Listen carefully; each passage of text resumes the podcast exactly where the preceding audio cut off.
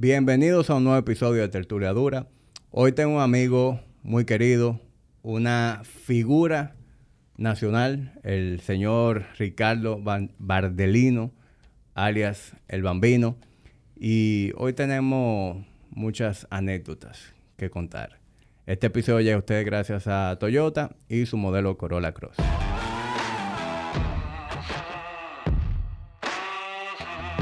Señor Bardelino. Dígame a ver, don Hamid.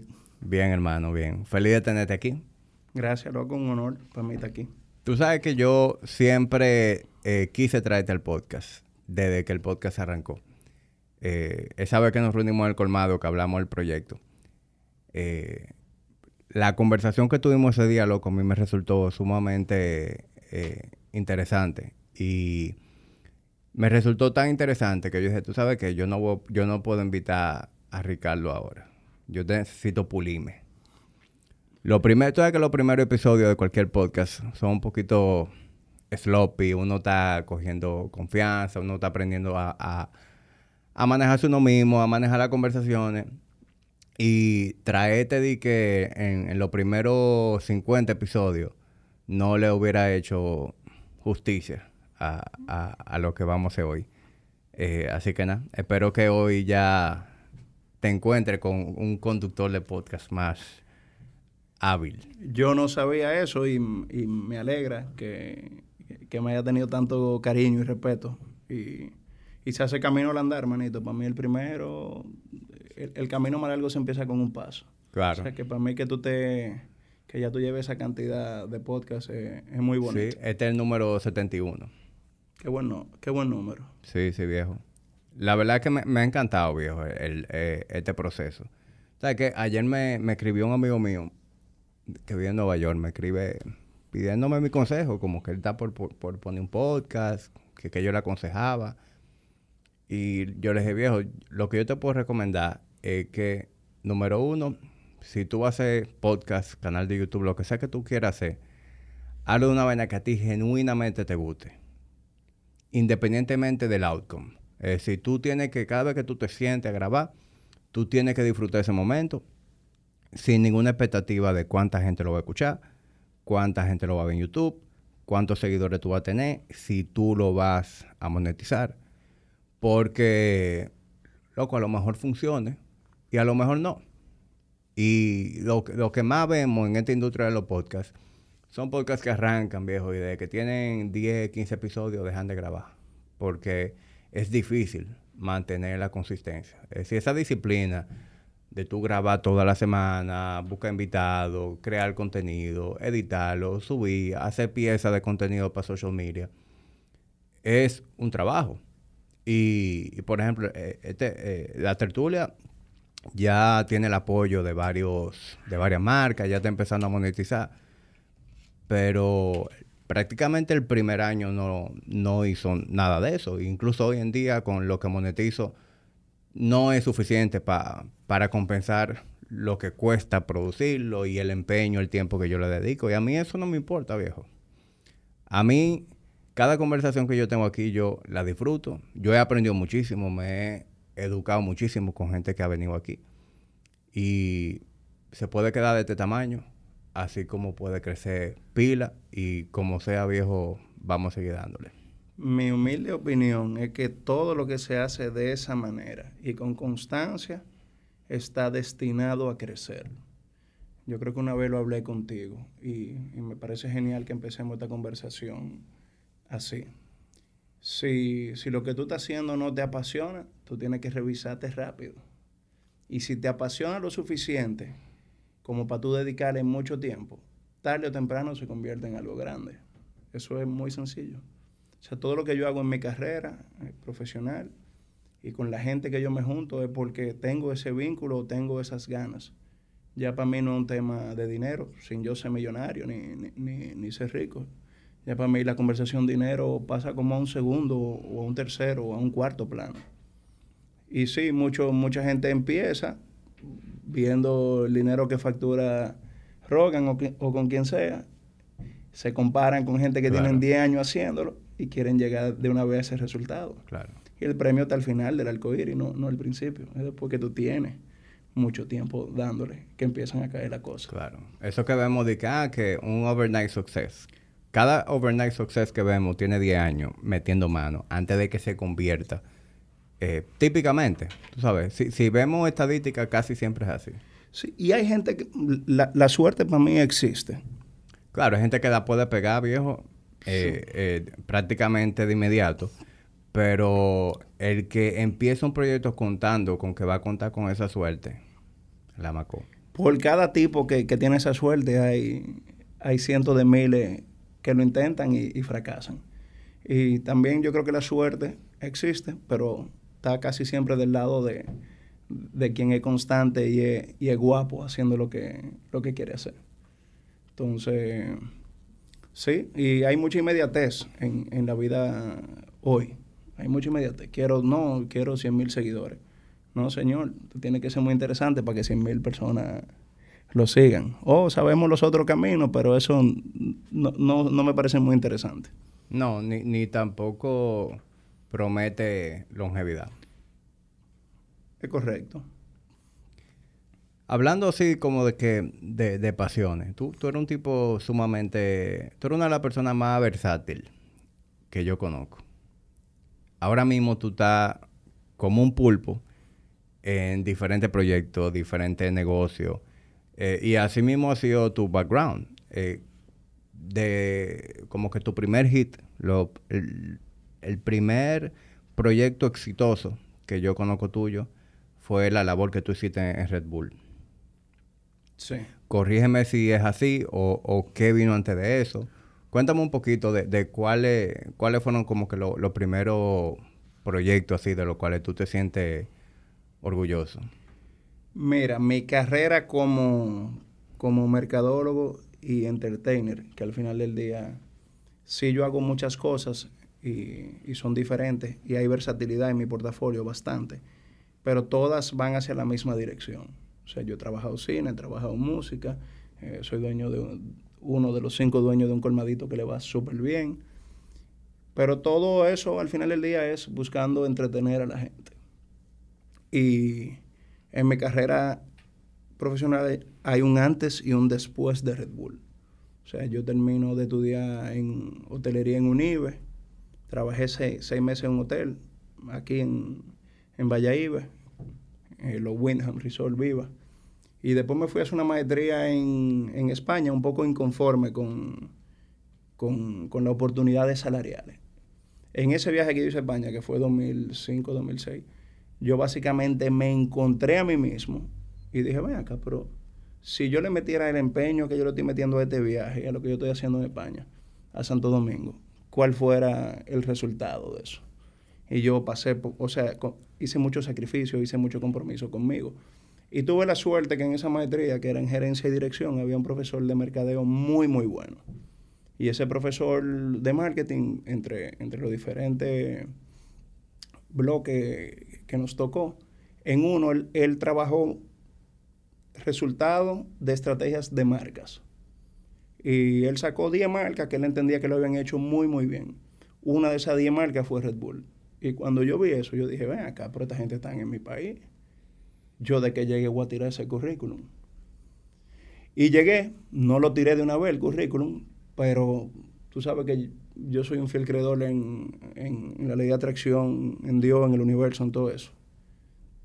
Increíblemente, un pana mío lo llaman, le ofrecen un trabajo, él recomienda a otra persona, otro amigo mío. El primer amigo se llama Luis Villanueva, que tú lo conoces, uh -huh. y el segundo amigo se llama Miguel Lora. Y ellos dos hablando dicen, ven acá, pero es el trabajo de Bambino. O sea, es, esa posición es para él. Y yo fui y me entrevisté y pasé de un cuento largo corto, duré ocho años en esa empresa, pasé básicamente todas las posiciones que, que, me interesaban dentro de la empresa, hasta llegar a ser gerente general y gerente regional, tanto de trade marketing como, como de marketing.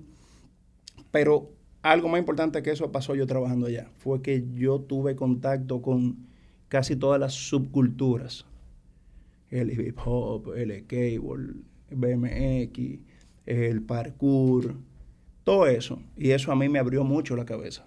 Y yo me di cuenta en, en el tiempo que muchas de esas subculturas, cuando tú siembras y la cuidas y la, y la empujas eh, sin esperar nada a cambio, tú sabes, genuinamente, pero tú la empujas de verdad porque tú quieres algo mejor para esa subcultura, eso te termina salpicando y pagando súper bien. Eso es lo que ha pasado conmigo. Yo conocí a Poeta en una batalla de los gallos, que él era menor de edad y no, no podía participar.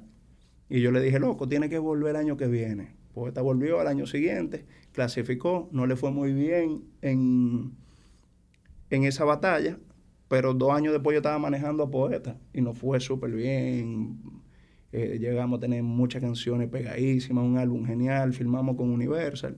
O sea que, después de ahí todo como que fue encontrando su, su camino hacia mí. Y yo lo veo así porque yo estaba parado y las cosas me empezaban a llegar. O sea, yo, yo estaba en mi mismo sitio, empujando para que esas cosas crecieran y de repente esas cosas me estaban buscando a mí.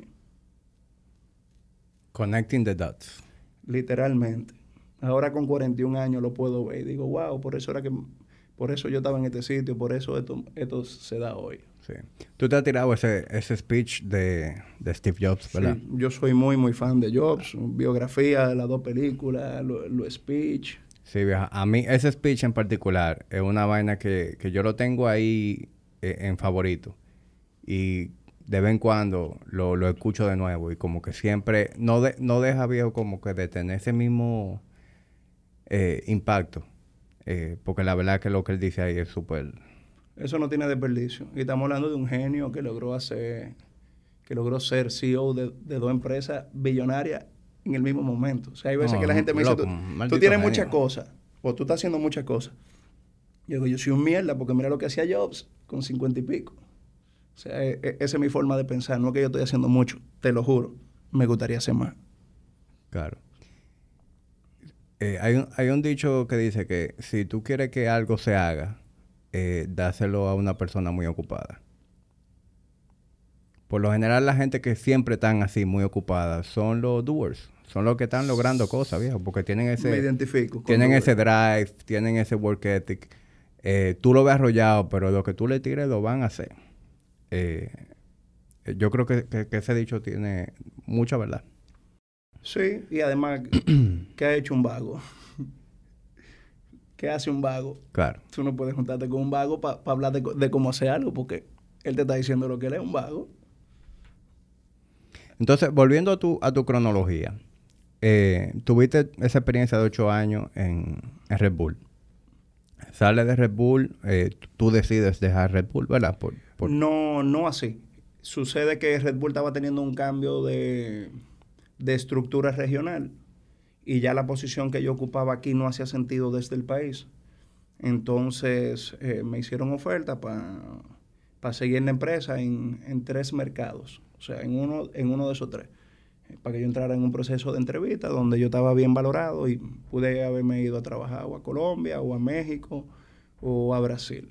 Pero ya yo había empezado la escritura de la biografía de Jack Veneno. Entonces, cuando esa oportunidad se va, yo sentía que era si, sigo en Red Bull, que tenía toda la seguridad del mundo, me iba muy bien, tenía un buen salario, una empresa que, oye, en, mi cuerpo hay sangre, pero también hay Red Bull. Yo sentía que si me iba, yo no iba a finalizar el proyecto de Veneno, de Don Jack, que en paz descanse. Entonces, eso fue como mi principal razón para quedarme y, otra cosa que me jaló fue, en esos tiempos, Poeta, yo estábamos facturando una buena cantidad de dinero. Y Poeta me decía, Mielma, yo te pago hasta el doble de la comisión, pero por favor, no te vayas. Eh, y yo sentía un gran compromiso con él. Entonces, esas dos cosas.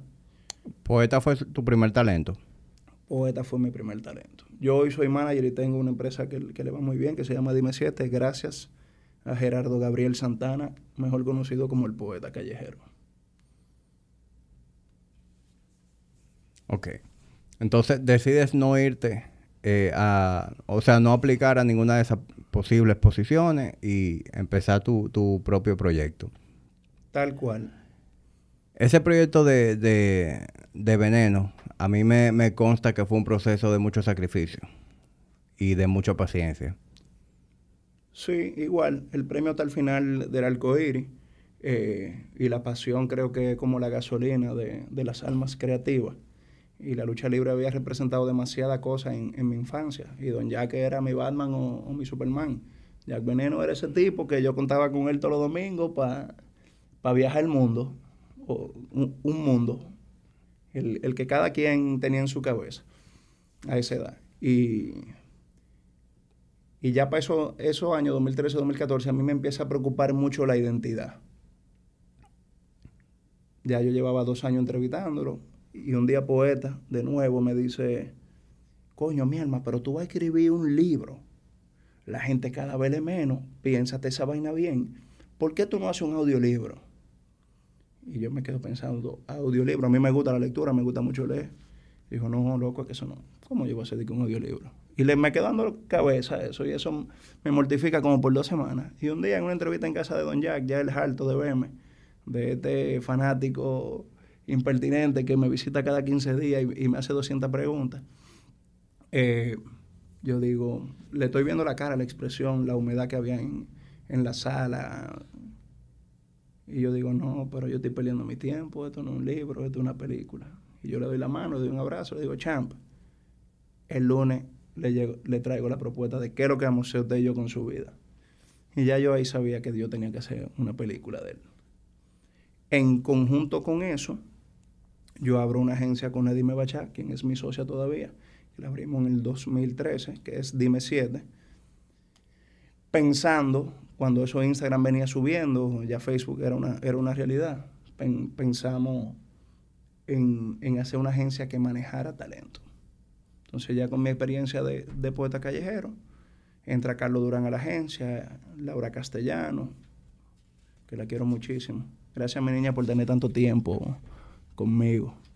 Y Poteleche, que fue nuestro tercer talento, y, y Corduroy. Esos fueron DJ Corduroy. Corduroy, Corduroy fue DJ de mi boda. Esa leyenda, un, un monstruo. Esos fueron como los primeros cuatro talentos. Y ya después de ahí mi vida empezó a coger como ese balance y a perfilar más lo que es mi camino hoy en día. Trabajar con gente, trabajar con ideas, impulsar ideas. Y así estoy yo aquí hoy hablando contigo, que también está en mi agencia, para, el que no sabe. Sí, sí. Que, yo creo que yo soy de, los clientes eh, que menos carpeta te da. Por, 100%. Porque por mi propia forma de ser, en el sentido de que yo tengo una forma de ser que no me permite trabajar con mucha marca. Tú eh. sabes lo que quieres y tú tienes mucha estructura. Entonces eso, por algún lado te, te quita, vamos a decir, eh, te quita cosas, pero por otro lado te da cosas. Hay un hay algo lindísimo de, los tatuajes que, que, más para adelante lo hablamos si llegamos a hablar de ese tema. Claro, claro. yo, yo estoy al tanto de tu proyecto con Glenda. Sí, que, ya, sobre gracias a Dios. Sí, que es muy querida.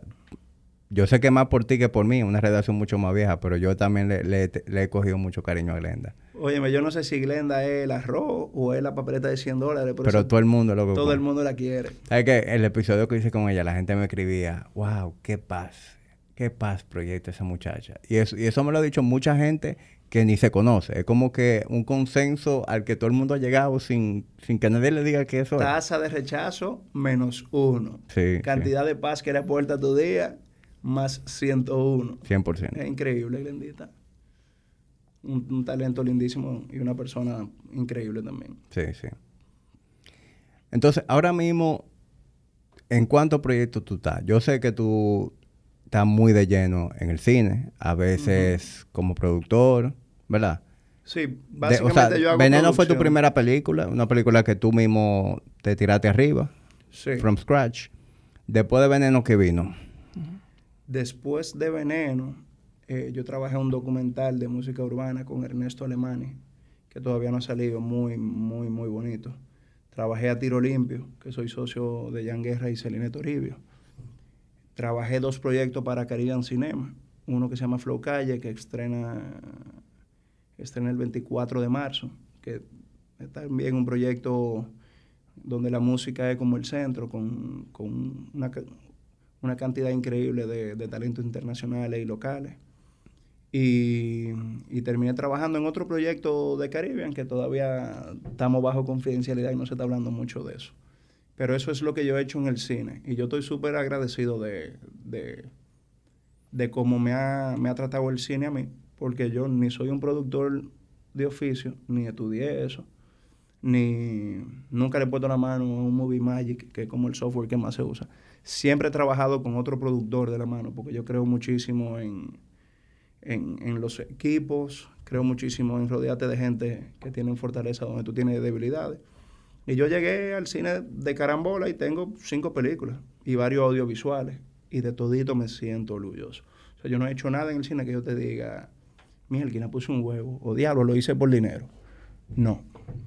Y te, te, lo digo con mucha humildad. Yo no soy académico, yo, yo no estudié eso, pero tengo cinco películas en la cotilla. Entonces eso a mí igual me, me da muchísima alegría. Entonces, eh, eso es lo que se viene moviendo en el cine.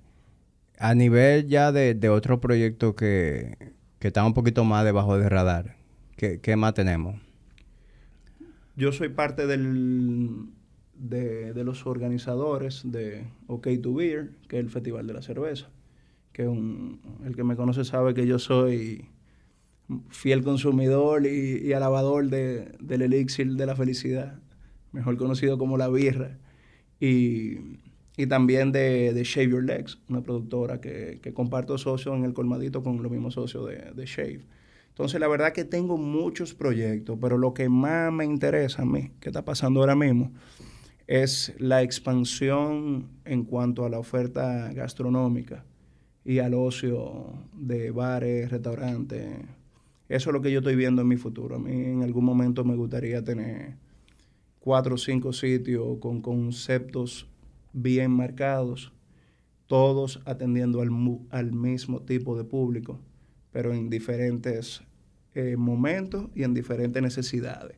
Por decirte, un, restaurante, cuando tú tienes, tienes ganas de comerte un par de platos exquisitos, un bar para cuando tú quieres ir en display con, con una jevita, o quiere ir con un par de panas a, a pasarla bien. Y tengo mi colmadito que, que es bueno, bonito, barato y con mucha onda. Entonces, básicamente, para allá es que va, para allá es que va mi futuro. O sea, e, eso es lo que yo quiero que pase con, con mi vida. Siempre manteniendo mi agencia, que como quien dice, lo único que no, que no cambia en el año entero. O sea, Dime 7 me da trabajo los 365 días yo estoy conectado a cada uno de los talentos que, que, que, represento y tengo un vínculo personal con muchos de ellos. O sea, ya hay muchos talentos que son amigos, que, o que son hermanos. Un ejemplo, Carlos Durán es mi hermanito. O sea, Carlos Durán sabe que la emergencia que él tenga, si un día está en batería o lo que sea, él nada más tiene que darle un botón y nos vamos a juntar. Entonces, todo eso es lo, es lo que a mí me gusta del... del de la del, agencia. Sí. Yes. Tú sabes que cuando se habla de, de, emprendedurismo, que claramente tú eres un gran emprendedor, nos imaginamos a este tipo con, con pantaloncito fino, zapatico, camisita, la correíta, el reloj caro, el carro caro. Eso, o, o, el, o, lo que se llama ahora el kit de emprendedor, que es la camisita Columbia. Ay, mi madre. Es, son eh, eso, lo, eso es lo que uno le llega a la cabeza cuando se habla de emprender. Eh, yo obviamente no encajo en ese perfil. Eh, quien me conoce sabe que, que, Emma, lo mío llega tan lejos que la mujer me hace quilla porque la ropa que yo uso para estar en la casa... Es la misma que tú salir. Sí, a veces yo salgo del baño, me pongo una ropa para estar en la casa y me dice que vaya a trabajar. Yo no, este es el teacher de Body Ignition de estar en la casa, ¿tú me entiendes? Loco, mi novia se pone contenta si, si yo me pongo unos jeans. Dice, yo nunca, wow, ¿y para dónde vamos? Yo nunca te he visto en jean. es muy raro que eso pase. Eh, yo siempre te he visto así, en pantalones cortos, tu Adidas, tu tatuaje, tu gorra, tu lente, tu flow. Eh, eso es algo que definitivamente define tu, tu identidad. Pero pudiera ser en cierta forma hasta un acto de, de rebeldía, como de, de, decir que de esta manera también se puede. Mira, de que un statement es un statement y que eso se me haya pegado, ¿verdad? Porque ya hay gente que, que cree que yo lo estaba haciendo por eso o que yo soy así por eso. Me parece fabuloso. O sea, a mí me alegra tanto Que hay gente en la calle que me dice, loco, cuánto me alegra que, que a ti te esté yendo bien siendo lo que tú eres. O llegando a reuniones, porque yo me reúno con mucha gente dura y con mucha gente que, que yo mismo he admirado, respeto muchísimo su trabajo. Y yo digo, loco, yo soy el mismo Ricardo Valdelino siempre. Y yo soy así desde que yo tengo memoria. O sea, mis compañeros del colegio te van a decir que yo me tenía el cabello cuando tenía 13 años o 15. Yo tenía los dos a los 13 años que me lo hice en el mismo curso. Y todo eso, que está muy marcado en mí desde, desde que tengo memoria. Mi mamá, doña Rita, es quien me, quien me empodera a eso, siendo muy niño. O sea, mi mamá, cualquier locura que a mí se me ocurriera, cualquier cosa que yo quisiera hacer, a mí me daba para vestirme con una capa. Mi mamá me preguntaba que por qué yo me iba a poner una capa. Y si la respuesta era buena, me decía, salga con su capa. Entonces, y eso yo no tengo cómo agradecérselo, porque eso está muy presente en todo lo que yo hago. Yo hay, hay reuniones que, que me llaman y yo digo, nada más hay un tema, en tal y tal sitio de la reunión. Yo nada más hay un tema, yo tengo pantalones cortos. Y me dicen, ¿y tú no te puedes poner unos pantalones largos? Y yo, no, no puedo. Si lo tengo en el carro me lo pongo, pero como no lo tengo, no, no me lo voy a poner.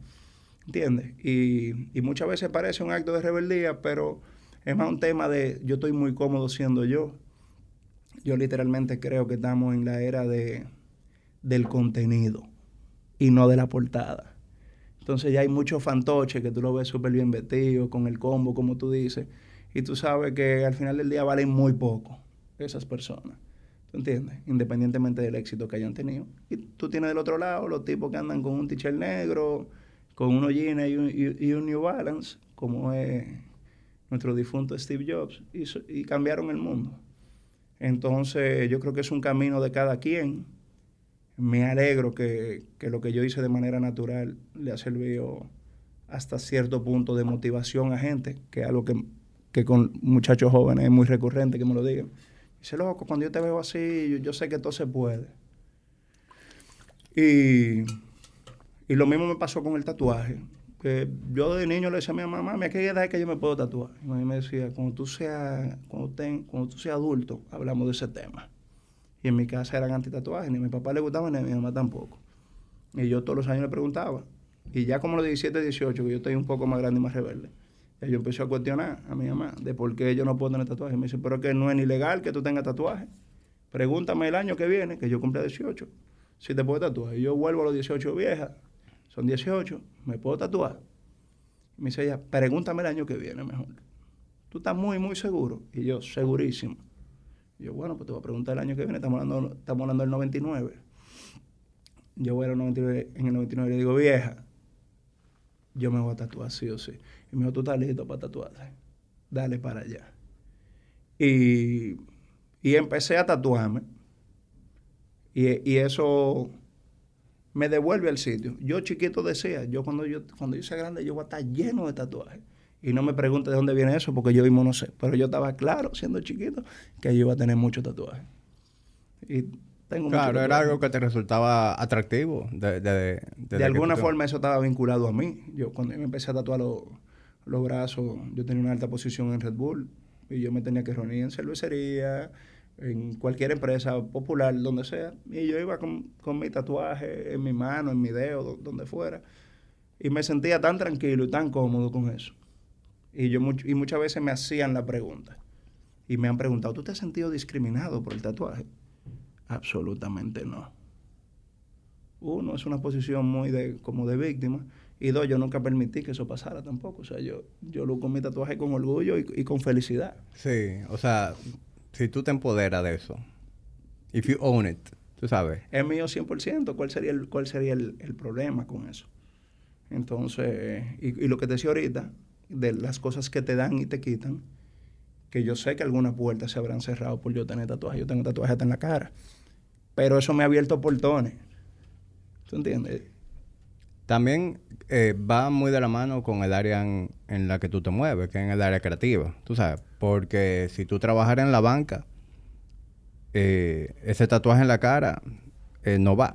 Por más que, por más rebelde, por más own it que tú quieras, ese tatuaje en la cara no va líder con, con, con, con trabajar en un banco privado. Yo te aseguro que eso irá más rápido de lo que tú te imaginas. Eso va, y yo espero que vaya. ¿Tú no, sabes? Porque... no, no, es que eso no tiene freno, es que al revés, o sea, no es, ya no es una esperanza, es que los bancos van a tener que doblarse, o sea, van a perder a mucha gente dura de que por un tatuaje. Claro, que de hecho hay muchísimos banqueros que están tatuados, simplemente están tatuados abajo del saco. Sí. Pero realmente... Y también se respeta, tú sabes, eso tiene un poco de, de, de hipocresía para mí, pero también se respeta, es como no es, no es que yo tengo que hacer un tatuaje para que todo el mundo me lo vea, pero mucho menos esconderlo, ¿me entiendes? O sea, es algo muy tuyo, pero lo, estamos, lo vamos a esconder como si fuera algo malo y no, y no lo es. Sí. Y, y, al final se van a doblar. Y Sí, yo, no, y yo eso lo no tenía lo- claro desde de, de- desde pequeño, que eso tarde o temprano. No, eso no lo detiene nadie. Y gente, a nivel local te- tenemos un bardelino, pero a nivel internacional tenemos muchísima gente que, que ha ido rompiendo Iverson, eh, esas barreras, esos estereotipos. Iverson y Beckham cambiaron el deporte, ya tú no encuentras. Son anomalías los, los deportistas duros que no tienen tatuaje. Eh, el, el raro es Cristiano Ronaldo, que no tiene tatuaje o que no se le ven. ¿Tú ¿Entiendes? Messi tiene el mejor, el mejor de todos los futbolistas, está lleno de tatuajes. Si te vas al fútbol americano, el que no tiene tatuaje es Brady, porque es un, un anciano, ¿tú entiendes? Pero ya. No, y, y Brady es súper eh, straight, o sea, Sí, sí, sí, sí. Es, es cuadradísimo. Y está bien. Y me parece genial que haya tipo como Brady. Que soy muy fan de Brady. esa es su identidad, ¿entiendes? Porque no, no está mal 100%. eso tampoco. Es decir, el que quiere, el que es straight porque eso es lo que le parece atractivo, también. La gente lo que tiene que hacer es lo que lo haga feliz. Sí. Y, y, y yéndome al tema de la creatividad, yo terminé trabajando creatividad igual, porque, porque me llegó. Pero yo trabajaba en Red Bull y era un, un alto ejecutivo, era un gerente general con mucho tatuaje.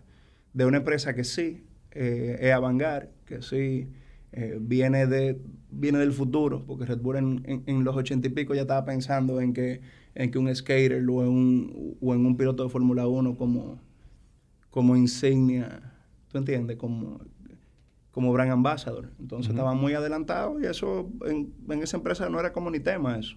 Claro. Era como, ah, mierda, ¿qué? ah, Pero qué, qué duro de ese tatuaje, ¿con quién te lo hiciste? Entonces, yo creo que por más formal que fuera mi trabajo, yo igual tuviera muy tatuado. O sea, yo no permitiría que eso incida ni defina cómo yo me voy a ver ni cómo me voy, me voy a vestir. Sí hay un protocolo que se debe cumplir, ¿tú entiendes? O sea, hay, y también se respetan las tradiciones que son muy importantes. Y cuando hay un desacuerdo entre ambas cosas, yo simplemente no voy. O sea, si, si hay que obligado a ponerse un, un saco y una corbata, es muy posible que yo no vaya. Y no porque me moleste ponerme el saco, porque es, muy chulo, pero posiblemente ese día hace calor, o el, para que yo me, voy a holcar una vaina que solo sirve para verse así. O sea, para mí hay, hay, hay una pregunta muy funcional de la ropa. ¿Por qué me estoy poniendo unos tenis? Y el que me ve sabe que yo uso Adidas todos los días. Porque es más cómodo andar en tenis. Es, es sencillo. Si unos tenis es la vaina más cómoda del mundo. Hay que ponerse unos zapatos, me lo pongo. Me quiero poner unos tenis con, con el traje, también me lo pongo. Es una decisión 100% mía. Claro, yo no te imagino con unos zapatos. O sea, si, si yo te invitara a mi boda, yo te imagino llegando con un traje, sin corbata y con unos Adidas. Es muy posible que eso pase. A la última boda que fui, fui en chores. Pero andaba de trabajo, o sea que no. Te- tenía, tenía esa excusa. Pero ya la moda para mí es más. Tiene el tema de, de la identidad, que sí, uno la quiere defender. Pero para mí es mucho, ha girado mucho hacia la comodidad. Ya yo no quiero complicarme con, con cosas banales. Ya yo quiero andar cómodo, me quiero sentir fresco con, con lo que to- me estoy poniendo. Claro. Y más a, a tu edad, ¿entiendes? Coño.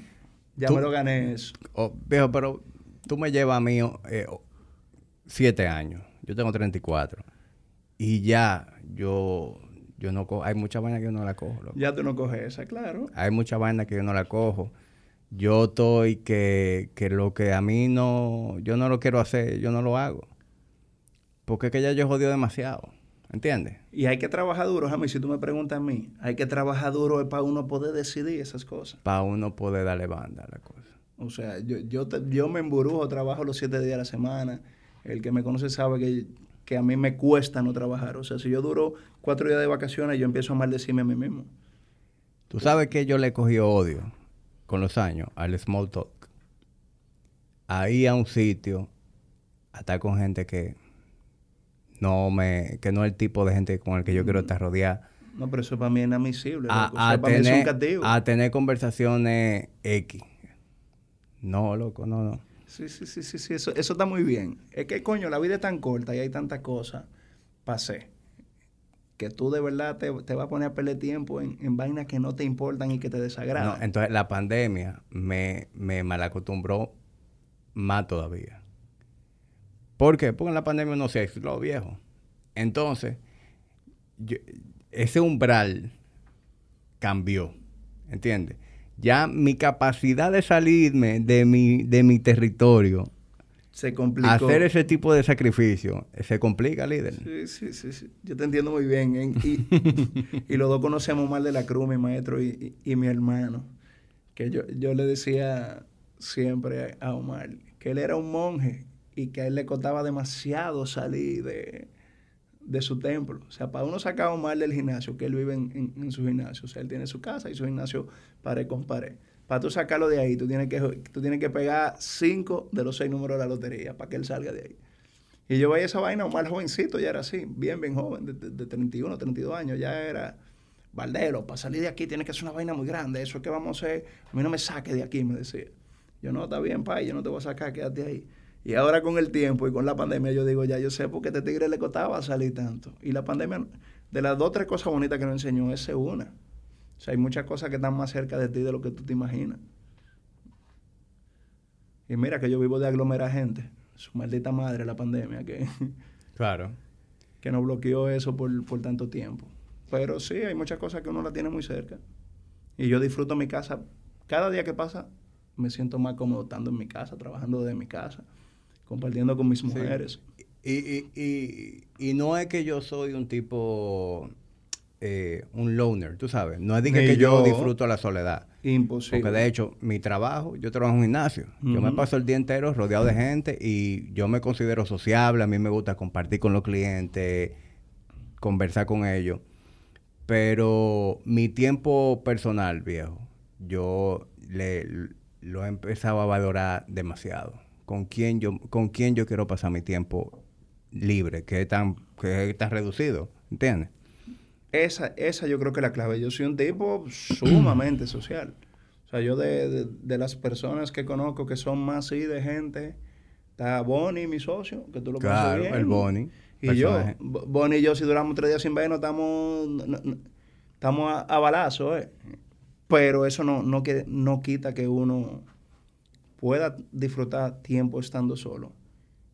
Pero lo que sí va muy en línea, de un ejemplo, yo juntarme mucho con, con Bonnie o con, o con lo descarriado mío, es que esa es la gente con la que yo quiero pasar mi tiempo. Esas son con la gente que yo me quiero beber una cerveza, con la que quiero salir a comer. Yo no veo, oye, el que yo no lo veo es porque yo no lo quiero ver.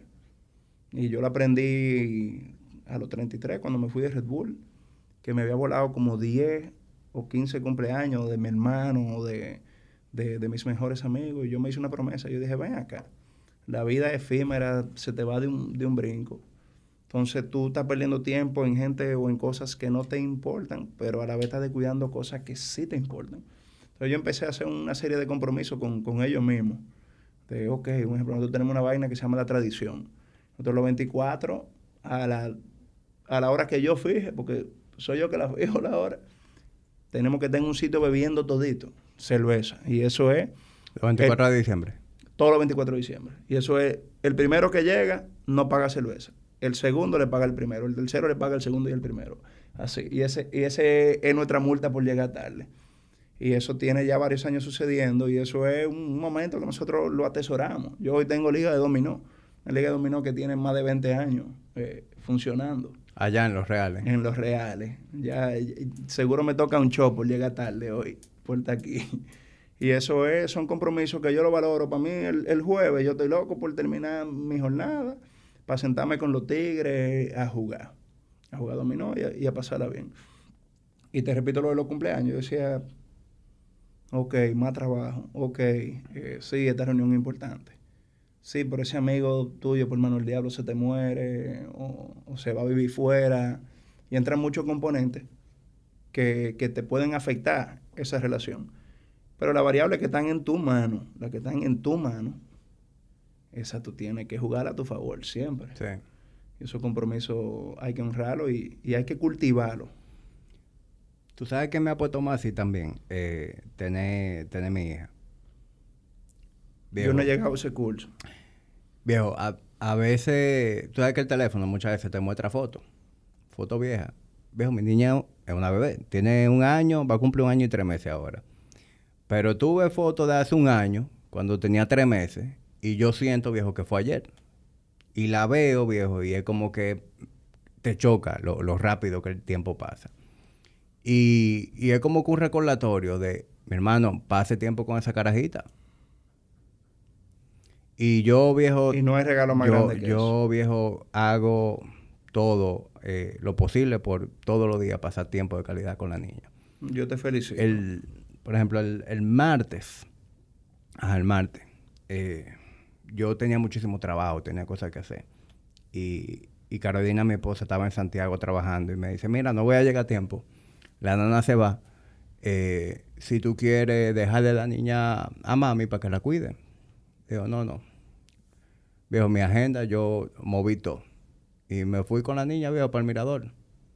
Duré dos horas, viejo, ahí en el mirador, dando vueltas, jugando con la niña. Pero ese es el tipo de vaina que tú dices, ven acá, pero ¿para qué yo soy dueño de mi negocio y de mi tiempo? Es para poder hacer este tipo de vaina. O sea, todo lo que estaba en mi agenda ese día yo lo podía o hacer más tarde o hacer al día siguiente. Entonces, como que aprovechar momentos como eso. Eh, eran cosas que antes yo no, no hacía. Y hoy en día, como que le veo eh, el uso al uno ser dueño de su tiempo. Y qué bueno que tomaste conciencia de eso. O sea, yo no, tengo hijos, nunca me he casado, nunca, nunca me he divorciado por ende. Pero mi hermano, que, tenemos dos años de diferencia, Gustavo, tuvo hijo temprano. Y para mí ese ejemplo de paternidad que él ha tenido, ese tipo juega fútbol con sus hijos todos los días, cocina para ellos, cocina con ellos. O sea, básicamente su agenda gira muy en torno a lo que sus hijos y él quieran hacer juntos. Yo veo esa vaina, yo digo, ¿y qué yo no hubiera dado por, por vivir la mitad de eso con mi papá? Mi papá se murió yo, yo siendo joven, siendo niño. Yo, ¿y qué yo no diera para eso? Y me parece tan importante esa, esa vaina. Y mi mamá, mi mamá, mi hermana y yo vivimos juntos todavía. Y yo quisiera morirme así. O sea, yo quisiera que mi mamá siempre esté al lado de mí. O sea, a mí poder llevar ese café a mi mamá y, y mirar a los ojos y pasarle la mano para mí es tan bonito. O sea, eso es, algo tan natural, pero que a la vez yo valoro tanto que yo digo, wow, ¿y, y qué me compensaría esto? O sea, ¿qué, ¿qué es mejor que esto? O sea, ahí yo digo, ok, lo lograste. Ahí es que yo me siento autorrealizado, ¿te entiendes? Yo digo, ok, yo, yo logré, yo llegué a donde yo iba. Todo lo que Dios me ponga después de aquí está de más y será bien recibido. ¿Qué? Así de importante el tiempo. ¿Cuáles son las cosas no negociables para ti en, en, tu, en tu día a día, en tu cotidianidad? O sea, sabemos que tú trabajas muchísimo, tienes mucho frente abierto, pero ¿cuáles son los no negociables de cada día? Mira, es, una buena pregunta. Y, y, la verdad que con la producción, el cine, te lleva a que tú tengas que hacer sacrificios muy importantes de tiempo. Eh, el cine se, se, juega de una fórmula muy sencilla, que son, por lo general, puede haber excepciones. Son seis días consecutivos, 12 horas de trabajo corrido, se come, se desayuna y se cena en el set. Y en, en el rol que yo tengo, todos los roles son importantes y todos demandan mucho tiempo. Pero tú tienes que estar pendiente a muchas cosas. Entonces esas son 12 horas que se convierten en 14, en la que básicamente tú te desprendes de todo, hasta de tu celular, absolutamente de todo. Y eso me ha, me ha condicionado los no negociables, ¿tú entiendes? O sea, hay, muchas cosas que yo he negociado para poder hacer los proyectos que yo he hecho. ¿Qué es no negociable para mí en, la vida y en lo que yo hago? En, en el trabajo, la buena onda, el respeto, el interés que yo tengo sobre lo que estoy haciendo. O sea, yo no hago nada que no me interese. No trabajo con gente que no me gusten. O sea, a mí no es solo que me guste lo que estoy haciendo, es que me tiene que gustar con quién lo estoy haciendo. Yo hasta me hago la pregunta, ¿por qué yo voy a hacer esto contigo? ¿Tú entiendes? O sea, eso para mí es, o sea, de, de quién está conmigo, de con quién yo comparto mi tiempo, yo te diría que es como lo más, es como lo más sagrado ya sin entrar en, valores éticos y morales, ¿verdad? que, soy muy rígido por un lado y, soy bastante permisivo por otro. Eh, eso yo te diría que es lo, no negociable. Después no tengo cosas que yo te puedo decir de que no, yo no puedo hacer esto. Yo tengo que comer bien todos los días porque me gusta la comida. O sea, tengo mucho interés gastronómico. Eh, quiero y exijo y demando que se me respete mi forma de ser en lo que sea que, que yo esté haciendo. O sea, si yo voy a una reunión con, nuestro presidente, Luis Abinader, yo voy ahí como yo estoy. Y yo, y yo le voy a dar el 100% de mi atención y voy a esperar que él me atienda bien a mí también, pero siendo yo. Entonces eso para mí es como, es como las cosas más importantes, no negociables que yo te puedo decir. Porque después hay muchos sacrificios que yo, un ejemplo, yo he estado gordo muchas veces y he estado en forma muchas veces. ¿Por qué? Porque he negociado constantemente ok, me toca alejarme del gimnasio y de esta rutina que me gusta y que es súper importante porque quiero hacer esto. El fútbol por muchos años fue mi única cosa no negociable. Yo a mi práctica nunca falté, a un juego nunca falté. Y, pero ya uno está retirado del deporte, entonces no, te puedo decir que tenga muchas cosas. Ya, ya tú no juegas ni siquiera una liguita ahí recreativa, para pa, hacer chercha. El año pasado jugué un solo juego y me fue más bien que el diablo. Y, tengo como el gusanito picándome de, que todavía quedan goles y uno puede volver. Pero sinceramente no tengo, ya no me aferro como, como antes, porque yo era un maniático del fútbol. O sea, yo era un tipo que respiraba, comía, soñaba fútbol. Que me parece que incluso era tu, tu lo que tú querías hacer cuando grande. Sí, sí, sí, sí. Ese, ese fue, ese siempre fue mi, mi sueño. Yo quería ser futbolista profesional. Yo estudié hotelería pensando en que cuando me filmaran yo iba a abrir de hoteles y que era una carrera que yo entendía se me iba a dar fácil. O sea, mi, mi sueño era ser futbolista. Y el drive que yo tengo y el ímpetu que yo tengo y el, y el aferrarme a las cosas que yo tengo está muy ligada a que yo no pude ser futbolista profesional porque me faltaron esas cosas. Pero el, drive competitivo está ahí. Sí, ¿no? Yo perdí de las tres cosas que menos me gustan en, la vida. Con una ética, tú sabes. Yo, yo no hago trampa en nada, pero no me gusta perder y estoy dispuesto a poner horas extra siempre para ganar. yo soy igual. sí, no, yo, yo sé que estamos cortados con tijera parecida. ¿Tú qué, qué deporte Mira, yo no... Es importante para ti aparte del fitness. Yo, yo practiqué mucho deporte de joven. Eh, con el que yo más tiempo duré enfiebrado fue con el basquetbol. Yo todo el colegio de basquetbol. Eh, pero yo llegué a jugar pelota, yo tuve mi época de skater, que ahí obviamente la parte competitiva no es, aunque se compite, no es como en los deportes de equipo, tú sabes.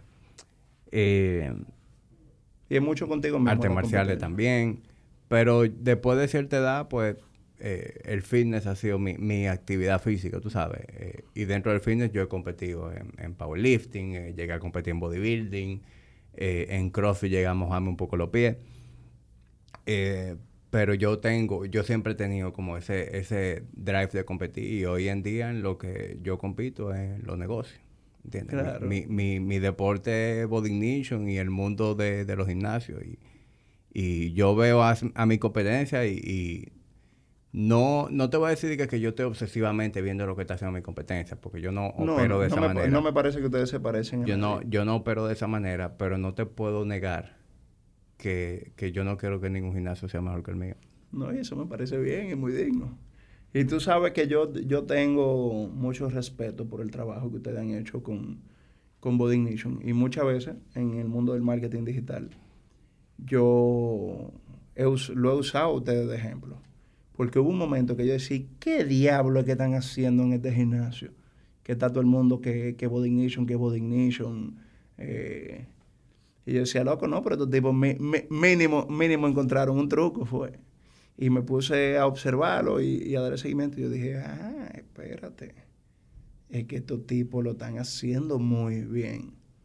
Y, ese manejo de la marca Body Ignition que ustedes han hecho es, para mí. Eso se puede dar clase en la universidad de eso. Porque pasaron de, algo pequeño que, existía en, vamos a decir, los celulares, entre comillas, a, tener ya un, negocio estable con, con múltiples sucursales y con muchos clientes. Sí. Y, obviamente yo, yo reconozco, tú sabes, que, hemos hecho un, trabajo innovador. Eh, nosotros hemos, hemos marcado muchas pautas en el mercado, empezando por ser una generación que hizo que ser entrenador fuera algo cool. Yo creo que eso fue lo más importante que nosotros hicimos. Eso es un aporte muy, muy grande. O sea, enseñarle a, la gente que... Viejo, cuando cuando yo empecé a, ser entrenador, eh, era algo hasta despectivo. 100%. ¿Entiendes? Ah, yo recuerdo que a mí, yo acababa de terminar la universidad y a mí me decían, que viejo, pero tú eres ingeniero, ¿qué es lo que tú estás haciendo? Ay, ay, ay, y yo sí, yo soy ingeniero, pero esto también es una profesión. Esto yo lo estoy estudiando, papi. Yo tengo 10 mil dólares. En ese momento yo tenía 10 mil dólares en curso abajo. ¿Entiendes? y, lo hacía de una manera profesional. ¿Cómo es que esto es menos que ese ingeniero? Imposible, impensable. Yo incluso, una que fue mi novia, cuando nosotros empezamos a salir, que ella le hizo el comentario a su papá de lo que yo hacía, el papá no me quería conocer. Ay, mi madre. ¿Por qué? Porque el papá lo que tenía en su cabeza era este estereotipo de, de entrenadores que, son unos aprovechados, los que están montando a la mujer en el gimnasio, se quieren buscar una viejita que, le dé una tarjeta de crédito. Y él no me conocía. Yo no, yo no me sentí mal. O sea, cuando ella me dijo lo que estaba pasando con su papá, que me lo dijo con mucha vergüenza, yo no me lo tomé personal. No es personal. Porque yo sabía eh, que ese era el pensar popular. Y obvio, desde que el señor me conoció, al revés, desarrolló una relación con él que que, fue muy cercana por muchos años. Eh, pero bueno, lo que te quiero decir con esto es que nosotros eh, fuimos quienes creamos ese, eh, abrimos ese camino a que mucha gente de la, de la esfera social de nosotros, gente profesional también, diga, mira, a mí me gusta el fitness, a mí eso me apasiona, yo también quiero ser, ser entrenador. Sí, yo creo que ustedes dieron, yo creo que ustedes dieron dos o tres clases importantes haciendo Body Nation. la del emprendedor, la de, la de seguir tu sueño y, no dejar que nadie te diga quién tú eres, sino que tu trabajo hable por ti. Y yo creo que también el, el Instagram y el marketing move que ustedes hicieron, yo creo que ustedes literalmente cambiaron la forma de... Mire, te lo digo con, cierto celo, porque tú sabes que yo tengo, yo tengo acciones en FTA y, y en Black Cube, pero yo sé que el gimnasio se comporta la forma de, de, cómo la gente procesa y expone su vida en el gimnasio cambió después de Body Ignition. Eso aquí no se usaba.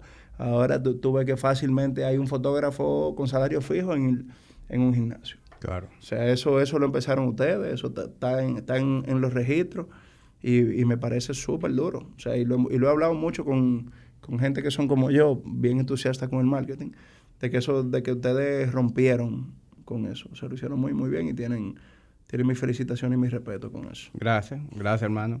Y, y la verdad, viejo, es que ahora es que yo siento que, que yo aprendí lo necesario para meter mano.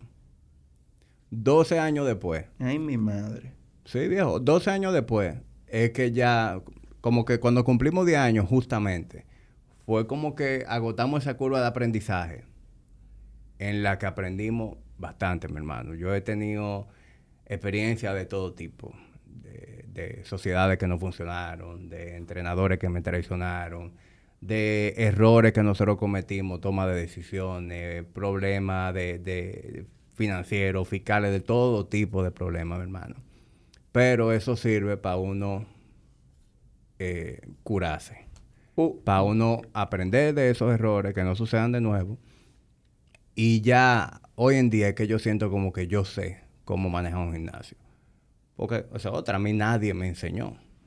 Nadie eh, me dijo, mira, en los gimnasios se operan así, tú necesitas este equipamiento, tú necesitas entrenadores con estas cualidades, tú necesitas tener estos, estos estándares de, de operación, o sea, nadie. Todo fue prueba y error. Eh, y obviamente en el camino encontré muchos mentores que han sido game changers para mí. Eh, y gracias a esa experiencia, a esa mentoría, como que este, próximo 10 años de Body Nicho, yo creo que son los que verdaderamente van a marcar. Van a ser mucho mejores, yo, yo, yo confío. Y mira, solo se equivoca quien no lo intenta, que tú sabes. Eh, hay que ser guapo para uno agarrar y meterse en un préstamo y, y abrir un gimnasio y, y, adivinar cómo se va a comportar el cliente, cómo se van a comportar eh, los coaches. Creo que hay mucha deslealtad en el mundo del, del fitness y los gimnasios. Omar y yo lo vivimos también, de peleadores que tenían la vida con nosotros y, por hasta a veces sin explicarnos. Eh, se iban, igual pasaba con entrenadores. Hay mucho tema de ego. El ego, a mí la parte del ego me da tanta pena, O sea, el ego sirve porque te permite cruzar ciertas líneas de limitación, pero a la vez puede acabar, puede, puede acabar la mejor relación posible, puede acabar puede acabar una sociedad. Sí, Puede acabar un tándem que funcione perfecto. Y el ego, bueno, para mí el ego al final del día termina muy ligado a la ignorancia y, al, y al, complejo. Y no que uno no haya tenido su ego, pero uno hace la tarea de, de trabajarlo. De trabajarse. Sí, claro, porque uno no, uno no es perfecto. Yo sé que, que tú tiene que haber reconocido muchos errores que tú has cometido. Y, yo le he cagado pila, loco. Yo le he cagado pila. Y, yo por igual. Y hay veces a mí que yo he cometido errores. Mira, yo una vez fui tan soberbio en, en una negociación de veneno. Yo le hablé tan mal a, a empresarios exitosos con, con, mucho dinero. Que yo entendí tres años después, o sea, mi, mi, mi propio nivel de mediocridad. Yo dije, mamá huevo, pero ¿cómo tú te pones así por un disparate? yo estaba dando un, valor emocional tan grande a, mi película que yo estaba dejando de, ver el valor que le daba a la persona que estaba enfrente. Claro. O sea, yo estaba cegado, yo estaba tan enamorado de, lo que estaba haciendo que yo lo vi como un insulto. Cuando pues ese tipo era una propuesta de negocio y punto. Y eso también te, te lo da la madurez. Y diez años después vi a esa persona y le dije, manito, yo te debo una excusa. Loco, perdóname. Yo me, yo me porté como un patán, tal y tal día, tal y tal día, hice esta vaina así. Yo quiero que tú entiendas que lo que estaba pasando por mi cabeza era esto, y ya yo estoy listo para entender que yo cometí este error. Pero en ese momento lo vi como malo yo si no le digo esto a este tipo. ¿Entiendes? Entonces, eso. Y al igual te digo, con el cine, el cine, el cine me dio un baño de humildad a mí. Yo llevo cinco películas literalmente, ahora que yo empiezo a entender de cine. Ahora que yo empiezo a saber de qué mierda, pero es que esto funciona así. ¿Tú entiendes? O sea, se hace camino al andar. No, y obviamente cuando tú hagas cinco más también va a decir lo mismo, porque es un, es un refinamiento constante. Sí. Y yo creo que el craft, el craft mientras más tú lo cultivas, más cosas tú aprendes de él. O sea, a diferencia de lo que se cree. Ah, no, ya el tipo hizo eso 10 años, ya él es un, él es un maestro. Sí, en Japón para tú pasar entre la gente que hacen sushi, para tú pasar de, que de, un rol a otro, entre, entre los tipos duros, son 20 años en la misma posición. O sea, mira lo que te dice eso. O sea, 20 años de tú hacer la misma tarea todos los días. Y ahí es que de verdad tú eres duro haciendo la tarea. Repetitions. Repetition works. Entonces, eso yo lo veo y, y lo valoro. Y también creo que uno tiene que ser tiene que ser bueno consigo mismo y permitirse esos errores siempre y cuando los atienda y se enfoque y, trabaje en una solución. En el mismo colmado nosotros la cagamos varias veces al principio con decisiones, nosotros malgatamos un dinero en una ventana estética lindísima que yo lo veía y decía, mierda, tenemos el, colmado más lindo del mundo. Pero cada vez que nosotros abríamos eso, lo cerrábamos, era un peligro. Al final del día votamos 400 mil pesos. Votado. Porque le dimos demasiada importancia a lo estético versus lo funcional. Y eso lo aprendimos ahora para la próxima sucursal que, vamos a abrir en el malecón pronto, si, con el favor del Señor. eso no nos va a pasar. Y, y de repente tenemos 10 colmados y funcionan así. Entonces, sí, ese ejercicio hay, hay que hacerlo. De- definitivamente hay que accionar. Tú sabes, mucha gente sufre de análisis parálisis. Eh, por querer que algo sea perfecto, eh, se la pasan dándole mente, dándole mente y nunca arrancan. Y algo que yo he aprendido con los años es la importancia de usted arrancar. Arranque como sea, mi hermano. Y el mismo proceso te va a enseñando te va a enseñar a, hacer un mejor trabajo, pero también te va a, llevar por un camino en el que verdaderamente tú le vas a dar forma final a esa idea. Porque tú puedes tener una idea de lo que tú quieres, pero el feedback de quien está consumiendo tu producto es lo que verdaderamente te va a decir a ti por dónde es. Sí, uno como emprendedor puede tener una idea y un objetivo y una misión, pero al final del día la última palabra la tiene el consumidor y, y hay que estar con los ojos abiertos y, y hay que escucharlo. Eso. Y en cuanto a lo de el análisis parálisis, que me gusta mucho, también lamentablemente estamos como en la era de los especialistas, que todo el mundo tiene 500 opiniones y 500 soluciones, pero para todo lo que tú estás haciendo y pueden ver muy mal pueden ver muy fácil lo que tú estás haciendo mal, pero sin embargo no han hecho algo ni parecido a lo tuyo. Yo, yo te puedo asegurar y que en un momento de Veneno habiendo salido, habiendo ganado muchos premios, yo sentí mucha frustración porque había gente que venía a decirme, loco, te puedo dar un consejo sobre la película. Y yo, ya tú sabes, ocho años para que esta película esté en el cine. Yo me quedé a pie, hice de todo para que esto pasara y tú me quieres dar un consejo. Y yo la primera tres, cuatro veces escuchaba los consejos. Un día me jalté. Y estaba como, ese día yo estaba sumamente mala onda. Y, y se me acerca un tipo y me dice, loco, ¿te puedo un consejo de tu película? Y yo le digo, y yo me quedo mirándolo así, porque también me, me interrumpieron. Y yo lo veo y le digo, sí, claro, pero déjame hacerte una pregunta antes. ¿Tú has hecho cine? No. ¿Tú estudiaste fotografía? No. ¿Tú eres escritor? No. ¿Tú eres actor? No. No quiero tu consejo. y el tipo me dijo, bárbaro, así. ¿Y tú eres así? Y yo dije, sí. Y ese día, loco, yo me sentí bien, tú sabes, tú estás ligado al ego. Dije, mierda, yo soy un bacano, tú ves. ¿Qué, qué era lo que me decía ese paloma a mí de de cine? Coño, no, yo, yo no, coño, no, no me jodí por hacer veneno. Y ya tengo un nombrecito. Y ese día, loco, me comporté así y me tomó tiempo entender que yo lo había hecho mal. Pero no me molestó cuestionarlo, o sea, no me molestó. Claro. Porque yo vengo y veo tu gimnasio y te puedo decir, ah, tú sabes qué, tu gimnasio está duro, pero yo hubiera hecho eso así. En el colmadito me pasaba al principio, con los menores míos, Julio, Llama, Bompi, que, que, que los adoro. Loco, eh, yo hiciera tal y tal vaina así. Y un día, loco, yo estoy alto y le digo, mamá huevazo, a un colmado mejor que este, llénalo todos los malditos días y después te voy a hacer caso con todos los consejos que tú me das. Y los tigres, ya tú sabes, me hicieron un piquete, me querían matar. Loco, tú no puedes ser así, es por tu bien, que sí o qué. Y yo, no, es que con la boca todo se hace. Claro. Ahora ejecutarlo. Entonces, por eso yo he aprendido muy bien a perdonarme mis errores. Y, y también, cuando tú estás innovando, óyeme, tú estás desafiando mu- muchas leyes. Claro. Tú te vas a encontrar con muchos imprevistos. No, y el corazón de la llama nada más lo conoce el cuchillo, viejo, ¿entiendes? Tal cual. Porque también la gente cree como que los recursos son ilimitados.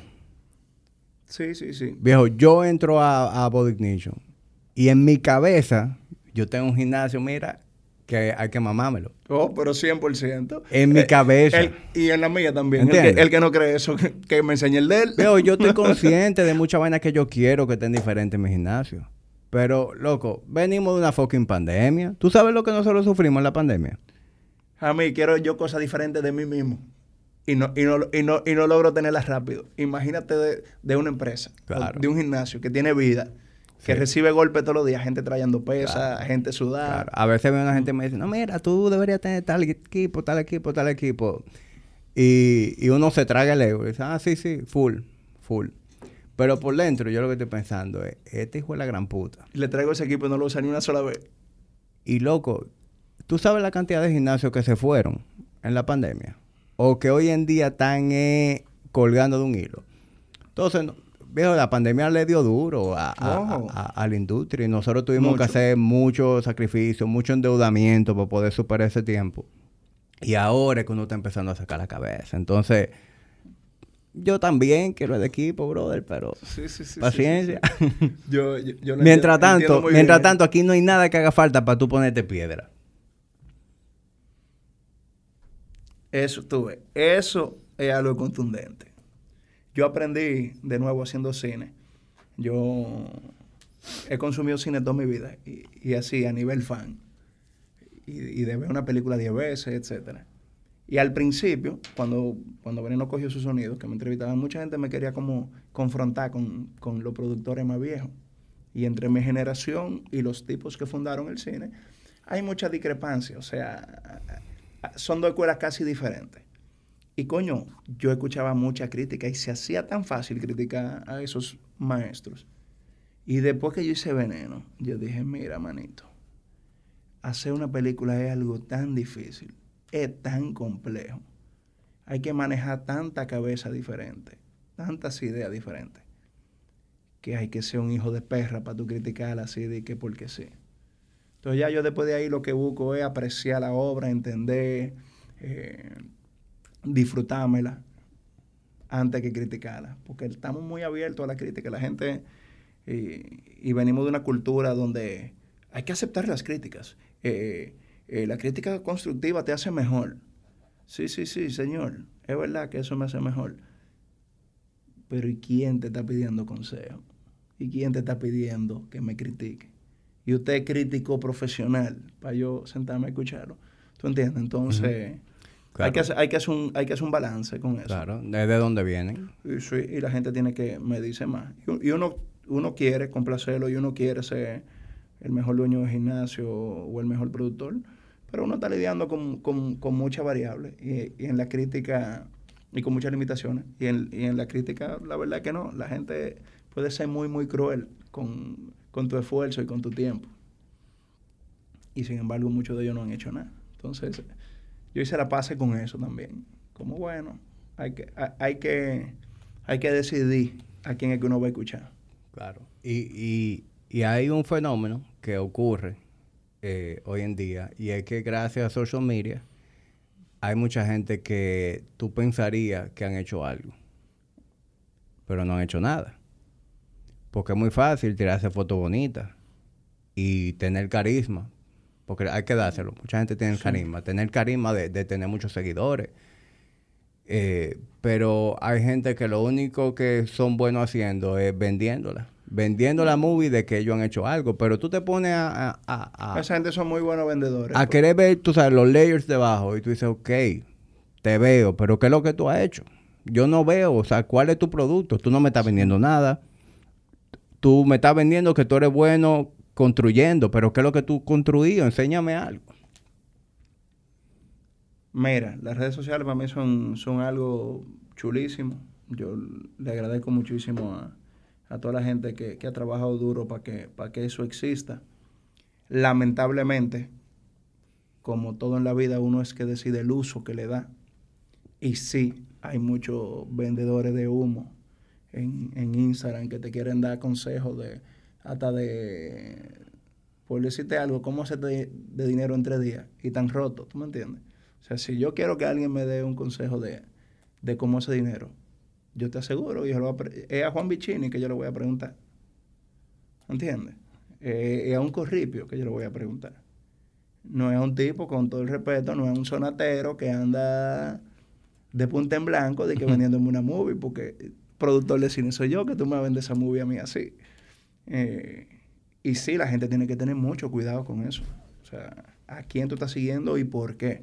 Y el tema de la foto bonita, ya hay tanta trampa, que si los filtros, que si los ángulos, que si, que, que, que si ocho horas de maquillaje antes de, de, de una foto. El fantameo, viejo. La gente se toma fotos en carro ajeno, se tira fotos en casa ajena, hace un lío para irse de viaje eh, y, y se tiran fotos en vaina apretada cuando están de viaje. Y tú dices, mierda, pero ¿y qué es lo que yo estoy haciendo mal El Que no me estoy dando esa movie. Mire, el fronteo es una vaina y yo he pecado en mis redes sociales porque, mire, en mis redes sociales yo subí fotos hasta bebiendo champaña, que soy un consumidor de champaña, o sea, bebo champaña en mi casa. Siempre que estoy cobrado, siempre que estoy burlado, que algo me, me va bien, tú, tú puedes estar seguro que, que esas tres o cuatro botellas de champaña van.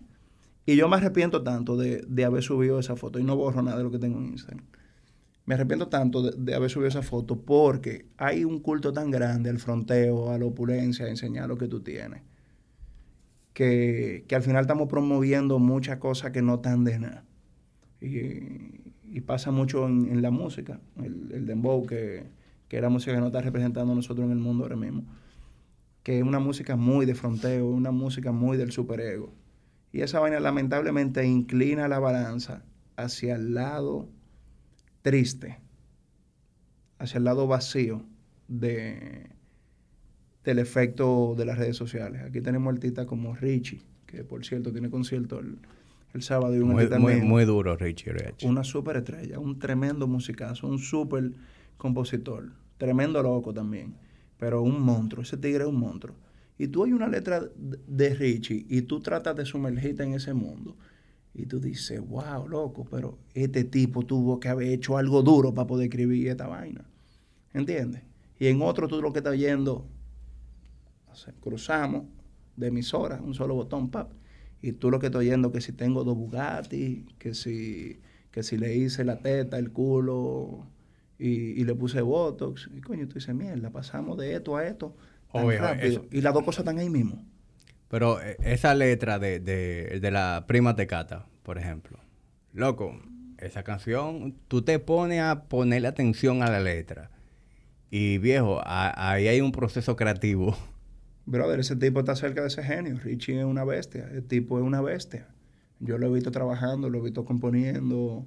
El, ese álbum nuevo, Maquiné, que musicalmente es súper rico. Y yo, loco, yo he fundido con Richie en los últimos seis meses que, que en los primeros dos años y pico que tengo trabajando con él. Y le he cogido tanto aprecio a eso. Y, y digo, necesitamos más de esto y menos de aquello. ¿Entiendes? Claro. Y él, y él, él mismo es tan antifronteo, él está tan lejos de eso. Y te aseguro que mucho más artistas, eh, perdón, es mucho más artista él, si lo pudiéramos medir de que nivel de artista real, Claro. ese tipo está, lo rompe el, el- el medidor, si lo pudiéramos medir. ¿Sabes? Lamentablemente eso no es cuántico, de que qué tan artista soy yo versus qué tan artista eres tú. Pero la calidad de su obra sí la podemos medir. Y si este tigre le, le pone tanto empeño, hace una vaina tan dura, pero como él no está fronteando, que vende muchísimo, porque toda esa tiradera de fronteo, la gente está pegada y que déjame ver qué va a subir este, déjame ver qué le va a responder el otro. Es ok, este subió los eh, lo Bad Bunny nuevo. Eh, mierda, este subió los Jordan viejo. O sea, y, y tú dices, coño, ¿cómo, ¿cuándo fue que nos perdimos tanto? Que eso es lo que nos entretiene. ¿Tú entiendes? Sí. Sin embargo, eso viene de, de- de- rap, ¿entiendes? De Esa Sí. cultura de- del rap gira también en torno a, a eso, al fronteo.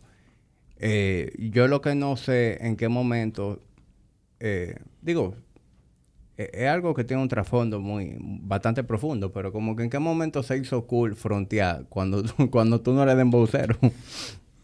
¿Qué es lo, que- o sea, ¿qué es lo que tú me quieres...? Que esos tipos se han vuelto role model. O sea, esos tipos se han vuelto... O tú- sea, tú no... yo no sé si tú te das cuenta, pero ya la gente no se puede ir de viaje sin documentarte el, el viaje y cada restaurante que fueron. Y es vergonzoso eso. Loco, sí, qué chulo que tú estás de viaje, disfrútalo, pero de verdad, ¿tú crees que me imagino que hay gente que le importa, que porque por, por eso lo, por algo lo hace. Me imagino Pero- que alguien le está dando Pero, double que- tap. pero Ah, ¿qué, me, ¿qué me importa a mí lo que tú te estés comiendo? Más me puede quillar que no me lo estoy comiendo yo, ¿tú me entiendes? o sea... Y la, la verdad, Hamid, que a veces yo era yo, yo llegué a tener una etapa donde yo fui muy crítico con esas cosas y fui muy severo, que me podía molestar. Que yo saliera a cenar con, con, con una gente y tiraran una foto de lo que nos estamos comiendo y lo subieran. Si yo estaba ahí, yo automáticamente ponía un pared. No, espérate, espérate, espérate. Yo estoy comiendo en esta mesa, a mí tú no me vas a subir comiendo ni, ni fronteando de que estamos en este restaurante. Eso a mí tú no me lo vas a hacer. Porque me puse literalmente hater con eso. Y sí, cada quien tiene la libertad de elegir qué hacer y qué no postear. Y qué sí postear. desde de, la nalga de, de, una tipa, a su atributo, a, a cuánto me gané. Sí, tú tienes la libertad de eso. Pero también hay una responsabilidad y también hay un criterio que hay que cuidar. Como que no estamos yendo mucho para el lado de lo que quiero hacer. ¿Entiendes? Ah, no, son mis redes, subo lo que me da mi gana. Sí. Pero, ¿qué chopo tú eres? o, o, qué charro está eso. O qué fronteo más vacío tú estás haciendo. Para mucha gente que tal vez no puede y que te sigue y que tal vez quisiera estar ahí, lo que sea, que ¿para qué tú lo estás haciendo? O sea, ahí la pregunta será que cada quien se haga, ¿para qué yo lo estoy subiendo? O ¿Para qué? O, o qué tú me estás sumando como valor, ¿entiendes? Porque, coño, tú eres, tú eres bloguero de viaje. Coño, sí. Tú eres bocado. Tú eres bocado y tú estás en tú eres Ruta Gourmet, sube todo lo que tú... Sí, sube una guía de los restaurantes de Madrid. Tú me estás enseñando a mí a comer, tú estás perfecto. Sube una guía de los restaurantes de Madrid y yo le voy a dar safe. Y cuando yo vaya a Madrid, ya yo tengo restaurante a los que quiero ir. 100%. Ahora, yo, estoy muy de acuerdo contigo. Si tú lo que eres dueño de gimnasio, ¿qué me importa a mí que tú fuiste a comer pizza a, un chico? O sea, no, loco. Sí. y ahí lo bueno es que está en, está en, está en el dedo de uno, a quién seguir, a quién no. hay eh, mucha gente que yo la veo. Esa U hay que usarla. Sí, no, ese es un follow back. Usted está, está, está, muy soberbio, está fronteando mucho. No, yo no voy a seguir eso. Claro. Eso es lo bueno, que nada más hay que darle un follow. Sí, sí, sí, sí, sí. Sí, sí no, eh, yo, yo no, no sufro mucho porque lo que yo no lo quiero ver, no lo sigo. A mí yo aprendí eso, pero tengo que confesar que yo llegué a sufrir mucho por por, por posteo de, de, gente allegada a mí. Que no le pueda dar con la U porque eran allegados. Sí, que no, que lo iba a ofender, pero yo decía, por decirte una vaina, hijo de tu maldita madre, tú tienes dos años que no viajas y has subido tres, tres fotos en esos dos años. No, tú, ah. tú, tienes dos años que no viajas. Tú, estamos en el 2020. Del 2020 al 2022, usted siempre estuvo en Santo Domingo. Subió dos fotos a su feed. Se fue de viaje una semana y subió siete fotos a su feed. Dice, señor, pero ¿y cómo así? No, parece que bajan Instagram cuando se van de viaje. ¿Qué pasó ahí? Ah, pues no hay wifi aquí en, los dos años que usted está aquí. Entonces, pero nada, eso es de cada quien, la verdad. Es bueno dejarle caer su cosita para que la gente se, se cuestione un poco. No, a la gente que de su bullying. Sí, sí, sí. sí, el, que amigo mío. Es sano, es sano. El, bullying es sano. Sí, el, que amigo mío sabe que le va a tocar su bullying. Claro. Y, y, y es un bullying sano, claro. 100%. No, y que no se, no se puede tener tanta sensibilidad. Usted está dando papaya, aguante su fuetazo también. Y pila de gente debiendo cuarto y haciendo eso bulto. También. Que eso es más triste todavía. Tú dices, banca, pero usted le debe al banco, le debe a fulano, le debe a mengano, y, y, está en esa chelcha de que tú llegues en el aeropuerto, te estamos esperando para cobrarte. Ese es el tema de, volvemos a lo mismo, viejo, volvemos al ego, volvemos a, al aparentar. El aparentaje. Mira, ese fake it till you make it, eso, eso ya no... Estamos en el 2022. Ya eso no se puede. Ya es muy evidente eh, cuando tú estás faking it. Hace 20 años, es más, hace menos, hace 10, tú podías fake it. Sí, ya. Pero ya no, ya yo sé quién es el bambino. Ya yo nada más tengo que indagar un chin para ver realmente qué es lo que el bambino ha hecho, qué él está haciendo Sí, y es muy vacío también que tú tengas que... Como tú dijiste ahorita, ya estamos en la era del contenido, no de la portada. Sí. Y, y, es, muy vacío que tú tengas que recurrir a eso. O sea, tenemos tantas herramientas para hacer cosas. Y, y si las cosas que tú haces también hechas y tienen, y tienen su impacto, esas cosas van a hablar por ti. Y eso sí es bonito. ¿Tú entiendes? Ah, no, de ti habla, de ti habla tu gimnasio, de ti habla cómo tú te ves que tú siempre te informas. Un ejemplo de, Omar de la Cruz habla que el tipo, desde que yo lo conozco, nunca ha tenido menos de ocho cuadritos. Nunca. ¿Entiendes? Eso me habla de él. Que ese tipo siempre va a su gimnasio todos los santos días. Eso me habla de él. Más que, que, ah, que si tengo este carro, que si, que si hice tal y tal cosa. Entonces, sería bueno hacerle una, una fuerza en contra a ese exceso de opulencia y, y de bulto que se están haciendo en las redes sociales, ¿entiendes? Sí. Yo, yo en lo personal, viejo, lo que yo más admiro es la gente low-key. Lo que a mí, de la cosa más atractiva que yo te puedo decir, es, un, es un- una persona con mucha riqueza y mucha abundancia, pero que sea austero sin caer en tacaño, ¿verdad? Y que no sea opulente. Para mí esa vaina es como... Es exótico. No, eso es, yo quiero arrodillarme y después de tres veces decirte, ¿cómo tú llegaste a eso? ¿Cómo tú me puedes enseñar a ser así? ¿Cómo yo puedo aprender de ti a las dos cosas? A amasar una fortuna y a no tener que trujárselo en la cara a la gente. O sea, eso es tan áspero, tú dices, Y a- y y, a- conozco varios así, loco. O sea, yo, Yo- conozco un par, par de tipos con mucho dinero que yo le veo su nivel de sencillez y yo digo, mierda, loco.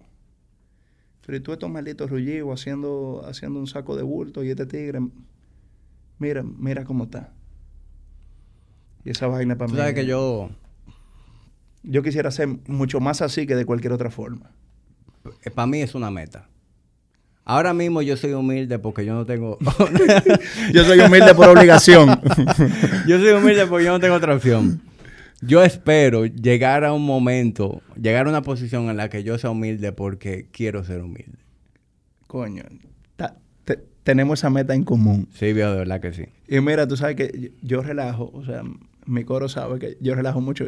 Yo, yo hago un par de characters sobre mí mismo. O sea, yo tengo mi faceta, yo me pongo en un modo que yo estoy más burlado que Pepín. Yo con tres jumbo en la mesa empiezo a frontear con Pepín, con, con los bichini, con los Rainieri, con todito. No tengo que ver. Pero eso es una chelcha, ¿tú entiendes? O sea, yo, empiezo, no, muchacho, yo estoy burlado, tú estás loco, yo soy millonario y te enseño la cuenta con 3.500 pesos. Te digo, mira, 3.500 pesos en la cuenta, coño, y tengo tres jumbo aquí en la mesa, yo no necesito más nada, yo estoy súper feliz. Y eso eh, y, y es un sketch, una chelcha interna que yo tengo, que muchas veces como, como diciendo a la gente, "Mi- mira como con tan poco yo puedo hacer tanto bulto y, vivirme esta película, ¿entiendes? Y coño, la gente se lo ha tomado, se lo ha tomado a pecho. Esa parte de, enseñar lo, que tiene o, o lo que no tiene. Y obvi- esta vaina es súper cliché. Ah, que el dinero no, no da la felicidad. Viejo, yo he tenido la, la oportunidad, eh, por, por la naturaleza de mi trabajo, tú sabes, de, de relacionarme con mucha gente adinerada. Y he conocido mucha gente adinerada infelices. Mucha. Hay balsa de rico Gente, miserable. viejo, gente que tú lo analizas, son gente que a veces se abren con uno, se desahogan, te, te cuentan lo que están pasando. Y a veces, loco, son gente que tú dirías, pero ¿por qué tú estás triste? Yo con lo que tú tienes, o sea, Con tú la me- mitad. Tú me estás tú es más, tú me estás contando tu problema. Tu problema te lo cambio por lo mío any day. Any given Sunday. Y muchas veces son gente, viejo, que son infelices por porque son familias muy adineradas, pero son familias disfuncionales, por falta de, de- de valores, tú sabes, reales. Eh, a veces también se han criado tan spoiled que se ahoga en un vaso de agua, cualquier problemita lo hace volverse Sí. loco. Eh, una serie de cosas que lo que te hacen es confirmar eso, de que verdaderamente el dinero no te da felicidad. Obviamente hay que tener, La compra hecha, como diría la gente. hay que tener estabilidad financiera. Sí, no, y el dinero es muy importante, pero yo no creo que el dinero te dé felicidad. O sea, literalmente no lo creo. Yo pienso lo mismo. O sea, hay que tener estabilidad financiera y, y- y, bueno, yo soy un tipo ambicioso, yo soy un tipo emprendedor y yo, yo quiero, eh, tú sabes, cosechar. No, y los juguetes son ah, pero yo quiero tener un par de juguetes. Claro. Eso, no, eso no tiene nada de malo. Claro, pero, pero siempre poniendo como prioridad mi felicidad que no depende del dinero. ¿Entiendes? Hay muchas cosas que para que para mí no son negociables. Por, en la búsqueda del dinero no la voy a sacrificar. Ah, A- aunque no tampoco. llegue o aunque vaya muy lento. Pero viejo, a mi ritmo y siempre cumpliendo con las cosas que para mí son importantes. Pues yo estoy vivo hoy. Yo estoy vivo hoy. Hay gente que cree que va a vivir para siempre. Hay ¿Entiendes? Gente, hay gente que peca de eso. Hay gente que cree que va a vivir para siempre y, y tienen en su cabeza, bueno, yo voy a empezar a ser feliz, yo voy a empezar a disfrutar de estas cosas cuando yo logre, logre X, Y, Z. ¿Y quién te dijo que tú vas a estar vivo? Eh, hoy viejo que tú tienes que ser feliz. Sí, 100%. Tú y yo estamos aquí hoy. Salimos por esa puerta y nadie sabe lo que va a pasar contigo y conmigo. Es así. Hasta estando aquí adentro, nadie sabe. Entonces hay que ser feliz todos los días, brother. Sí. 100%, estoy muy de acuerdo con eso. Mire, yo me veo a mí como un clase media. De hecho, yo jodo mucho con Middle Class for Life, yo digo. O sea, yo me gano la lotería, yo voy a vivir en mi casa, voy a andar en mi carro, en el mismo que tengo ahora. Eh, me voy a vestir de la misma forma. No va a cambiar ningún hábito mío. O sea, yo no sería una, una persona diferente teniendo más dinero. Ni siquiera si tú me lo multiplicas por mucho. O sea, y, y en esa parte me siento que llegué a un buen sitio. Porque yo decía esto a los 33. 33 yo decía esto. Yo decía, loco, ¿tú sabes qué? Ya yo entendí y yo no quiero, yo no quiero ser ni vivir como lo que yo no soy. Y yo me considero un clase media. Y quiero comer bien y quiero ir al restaurante, pero también me quiero comer mi arroz con habichuela. Claro. Y también me quiero sentar en una fritura en la calle comerme unos totones. Y no le veo nada malo a eso, al revés. El que no sabe para dónde vaya, llegó. Y el que no sabe de dónde viene, está más perdido que el otro. Es que yo, yo creo que lo más rewarding de lograrlo, de por lo menos para mí, de, de decir, bueno, yo quiero tener, yo quiero lograr cosechar eh, X suma de dinero. Para mí lo, lo, lo duro no sería pertenecer a, algo a lo que yo no pertenezco ahora mismo. A ¿saben? No me importa tampoco. Para mí lo más pero sería que el dinero para mí más nunca sea una preocupación. Eso sería lo ápero. Que yo esté aquí grabando el podcast, que yo esté trabajando en el gimnasio porque quiero. Pero a mí me da trepito si me entraron 100 o si me entraron 200. El dinero no es un problema ya en mi vida. Yo no me tengo que preocupar por el dinero. ¿Cómo? Eso es lo que yo quiero lograr. Como profesional, eso es más importante que el reconocimiento. O sea, como profesional, tú trabajar porque quieres y te gusta es más importante. Irónicamente, cuando tú trabajas así, es cuando más cosas te llegan. Porque el hambre se ve. El hambre se ve y el hambre te hace hacer las cosas diferentes. Te hace actuar de manera desesperada, te hace tomar malas decisiones, te hace hacer cosas por las cuales tú no te sientes apasionado. Pero con el dinero deja de ser un problema. Y tú haces lo que a ti te inspira. Y tú lo haces con gusto, con pasión, mi hermano. Mire. O sea, que yo trabajo con mucha gente joven y, esa es la pregunta que yo le suelo hacer. Y a gente de mi edad también, que somos un poco menos jóvenes, muchas veces le pregunto, o sea, aparte del salario, ¿qué otra cosa te tiene en el trabajo que tú estás haciendo? Es una pregunta que, que para mí es vital. Y la gente, yo me independicé a los 33, ¿entiendes? O sea, no, no, no, no fue que yo, yo fui de que un early popper, que, que de los 21 dije, no, yo voy a ser emprendedor. No. Yo quería tener una experiencia, una experiencia laboral en una multinacional, quería entender ese mundo. Y después me di cuenta, en el camino yo dije, no, pero yo voy a hacer una presentación que me toma ocho horas para explicárselo a un tigre que está en otro país, que no conoce esto bien, y el tipo me va a decir que él tiene la razón y que yo tengo que hacer todo diferente, pero él no ha venido, no lo ha hecho, no ha qué sé yo qué. Y, y dándole vuelta a eso, dije, no, no, no, más way. Y que me lleve hasta donde me pueda llevar. Que yo llegue lo más lejos posible, siendo yo y haciendo las cosas que me gusten. Y con ese modo es que yo vivo. O sea, con eso es lo que rige mi vida. Eh, cosas que me gusten, a mi manera, con un concepto y un criterio, y yo tengo mucho compromiso con, con las personas que le doy servicio. Bueno, tú lo sabes, tú me puedes escribir a las 12 de la noche un domingo, y yo te voy a responder, y si no tengo la respuesta, te digo, mañana te la consigo, y la vas a tener la respuesta. Y si no la tengo la respuesta, yo mismo te voy a decir, mira, no la tengo todavía, hice la gestión y estoy esperando que fulano me, me responda, o whatever. Entonces yo, yo tengo un alto compromiso hacia el servicio. Un ejemplo, en, el colmado, si yo llego la cerveza tan caliente, voy a pelear con todo el mundo. Si me despacharon tal, le voy a llamar al que me despachó y voy a pelear con él. O sea, me importa mucho esa parte y de satisfacer tanto a los clientes como a los consumidores, como a quien me contrata. Pero de la mano de lo que yo quiero hacer y de cómo yo lo quiero hacer. Porque tú decías de amasar una fortuna. Si yo voy a amasar una fortuna por una comisión de una coyuntura que yo tuve en el, en el gobierno pasado, eso para mí no vale absolutamente nada. ¿Me entiendes? Eso para mí lo único que dice es que tú tienes dinero. Más nada. Ahora, si usted es fan de, del gaming y jugó toda la vida Street Fighter y ahora es el campeón mundial y YouTube le está rindiéndote un millón de dólares mensuales, yo voy a aplaudir porque eso se te dio. Ah, mire, este tipo era mega fan, era un apasionado de Street Fighter y de repente el tipo está ganando competencias mundiales y mira qué vaina maloca, ahora te pagan por jugar. Eso yo voy a decir, qué duro ese tipo. El otro, un buen comisionista. Ya. Entonces, ¿cómo tú amasas las cosas? ¿Cómo tú las logras? Es mucho más importante que el cuánto. Mucho más importante. Pareciera que no, pero es así.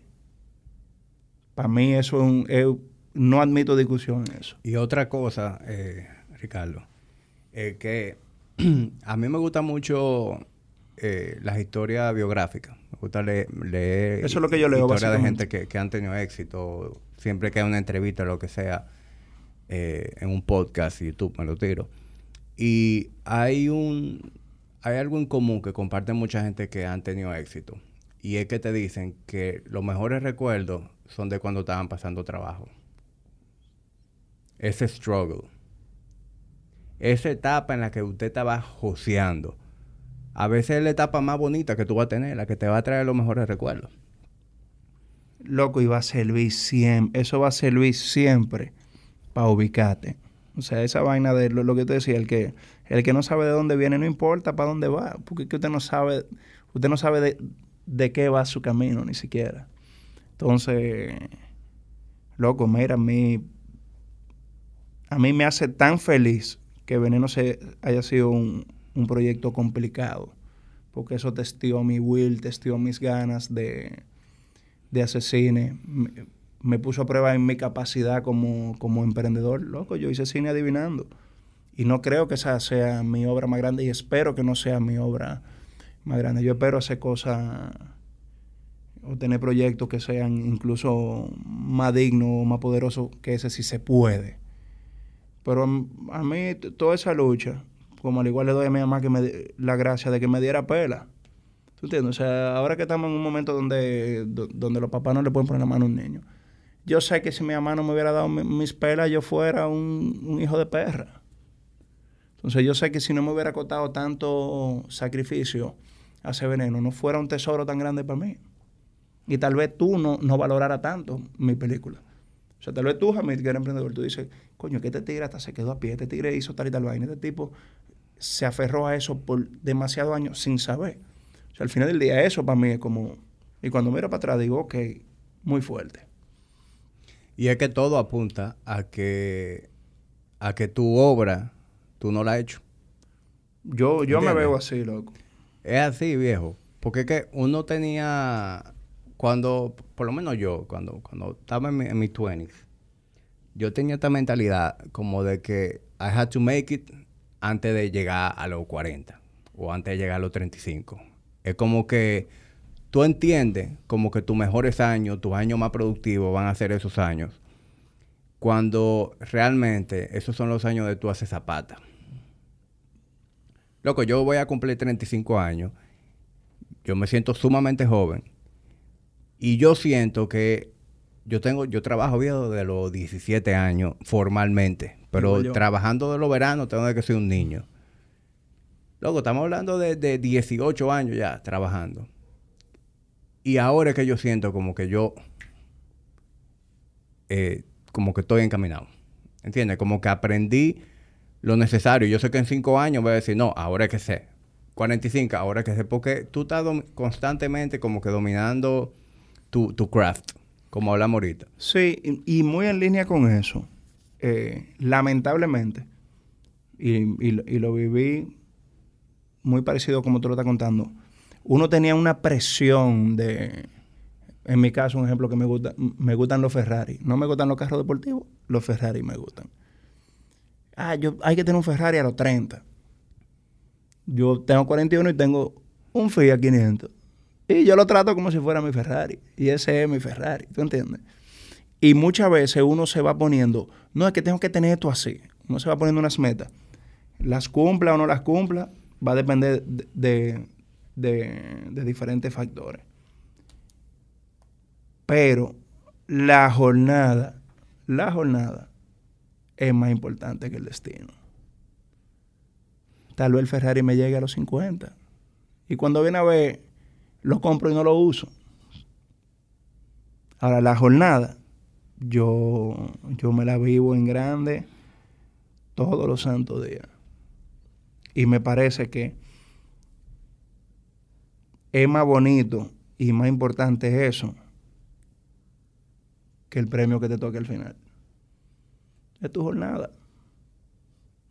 Entonces sí, uno pudiera estar ganando más, es verdad. Y pudiera tener una casa más grande, es verdad. Y pudiera tener tres carros. Todo eso es posible.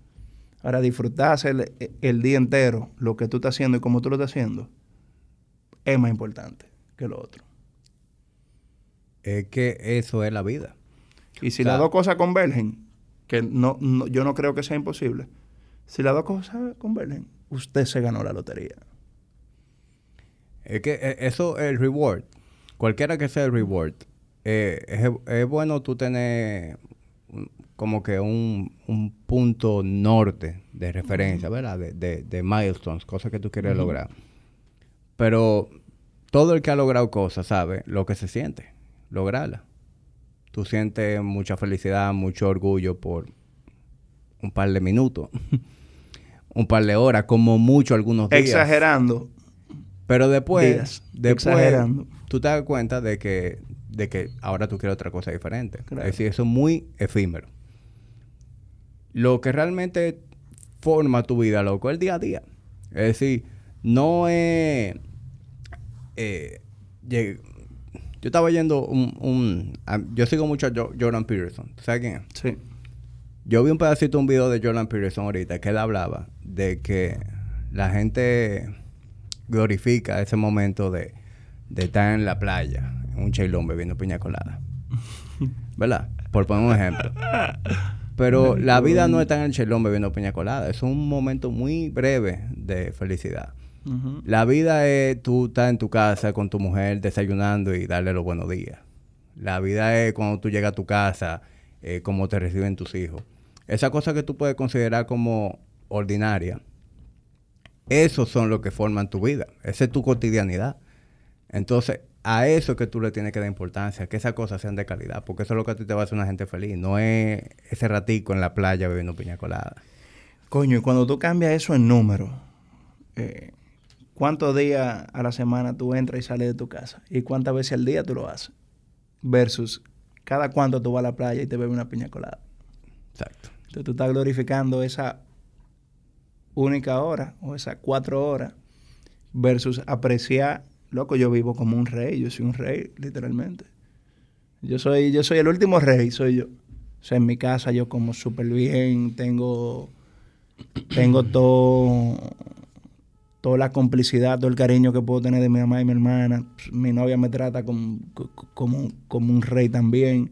O sea, cuando llego a los sitios me reciben por lo general con mucho cariño, con muy buen trato.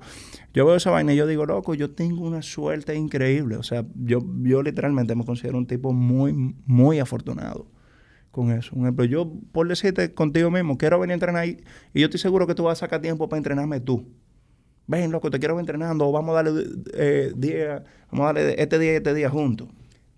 Es, tú eres afortunado, pero también eso es lo que tú has cosechado.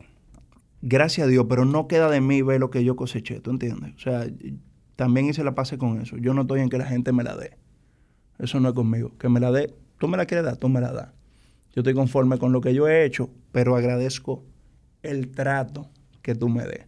Ya yo te valoro por eso. Mira, este tigre siempre me trata bien. Tú, tú de mí vas a recibir un trato increíble para atrás.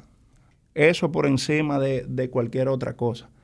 El, coño, y, qué bueno que, caímos en el punto de, de me la den, me la den, me la den. Loco, si tú estás cómodo contigo, tú no necesitas que nadie te la dé. Si tú eres duro en algo, tú lo sabes. Y si tú lo sabes, eso es más que suficiente. Entonces, al final, yo agradezco muchísimo. Eh, eso, atesoro eso. Yo llamo a cualquier persona que haya colaborado conmigo, me coge el teléfono. Si me quiero reunir con una gente para un proyecto, me recibe. Si me quiero una cerveza con, con cualquier pana, me saca tiempo. Yo digo, soy un puto rey. Yo, soy- yo, soy- yo soy un rey de verdad. Porque eso para mí, lo, eso es lo que yo necesito. Yo no necesito más de ahí. Y me siento súper privilegiado con eso, agradecido de que full. Eso de que, wow, qué bonito. Viejo, es una buena vida. Yo no me quejo de la mía, de Es- verdad que eso no. es una buena vida. Y yo creo que todo el que logre sentirse así debe darse su propio palmadita en la espalda porque mucha gente no se siente así. El tú tener un propósito claro de vida, el tú tener una identidad, el tú hacer todos los días lo que a ti te gusta, viejo. Y que eso te ponga un techo arriba de tu cabeza, te dé comida y te dé felicidad. Yo creo que, que poca gente Demasiado te está dando la vida. realmente se siente así. Eh, y yo creo que, que para eso que deberíamos trabajar. Y para allá, era- pa' allá es que deberíamos apuntar. Ya que tú, qué tanto dinero tú vas a hacer, qué tanto te la van a dar, eso, eso es irrelevante. para mí lo más importante es como que encontrar ese path, ese norte. Y, y loco, wave it. ¿Sabes? Montate en la ola y, y, y dale para allá. Sí, loco, estoy, estoy, estoy muy de acuerdo. Oye, lo que hemos teorizado hoy, y eso es sin un cigarro Y sin una y cerveza. sin una cerveza. A, a mí me traen un cigarro y una cerveza y, y, y no dan las tres horas aquí. Sí, sí, sí, seguro que sí. Bro, yo agradezco muchísimo tu invitación. Le he pasado muy, muy bien. Me, Viejo, y, y me voy con un par de gracias. conceptos para mi casa también. Sie- siempre que tú y yo nos juntamos, sale algo. Sale algo, Sale sí. algo, yo me llevo, tú te llevas. Eh, vamos, vamos a darle a la parte 2 de esto allá en, en Los Reales. Coño, eso, eso con, estaría con eso el cigarro, bueno. con el cigarro y, y con la cerveza. Eh, viejo, gracias por venir. Quienes quieran brecharte un chin, conocer más al bambino y, y los proyectos, eh, dónde te pueden ver. Mira, mi Instagram va mucho más va mucho más de mi trabajo que de cualquier otra cosa. O sea, yo básicamente en Instagram puedo subo que la estoy pasando bien en las cosas que yo hago y las cosas que yo hago. Eh, No dejes de subir los memes de Goku de que hoy es bien. sí, sí, sí, sí, estamos casi volviendo, estamos casi volviendo con Goku. Era que yo no me estaba sintiendo así. Y, la verdad que yo soy muy orgánico con, con- con la forma de expresarme y, de las cosas que comunico. Me estaba cogiendo un breakcito de, de Goku, pero ya estamos practicando de nuevo. Entonces pr- pronto sentirán el ki elevado. y nada, por ahí básicamente que yo comunico los diferentes proyectos en los que estoy metido. Yo a todo lo que hago le saco un Instagram y, y lo alimento por el mío. Básicamente ese es mi uso de Instagram, aparte de ver arquitectura y tatuaje. Bueno, arroba Ricardo Valdelino con doble C. Y con B de burro y doble L de lluvia. Eh, quienes quieran brechar un ching a Ricardo saben dónde encontrarlo. Y señores, como siempre agradeciendo que lleguen a- aquí. Tenemos ya como hora y 42 más o menos grabando. Ya nos corrimos feo. No, es que las conversaciones buenas siempre se dan a más. Yo nunca he tenido un invitado con una conversación de que dura, que, que, super- que no supere la hora. Para mí es prácticamente imposible. Eh, pero bueno, si ustedes conocen a alguien que le pueda interesar esta conversación, se la comparten. Y como siempre, agradeciendo su apoyo. Ese apoyo, exprésenlo. Eh, rating este podcast donde ustedes lo vean, ya sea Spotify, Apple Podcast o YouTube. Eh, gracias como siempre y nos vemos en una próxima entrega de Tertulia Dura.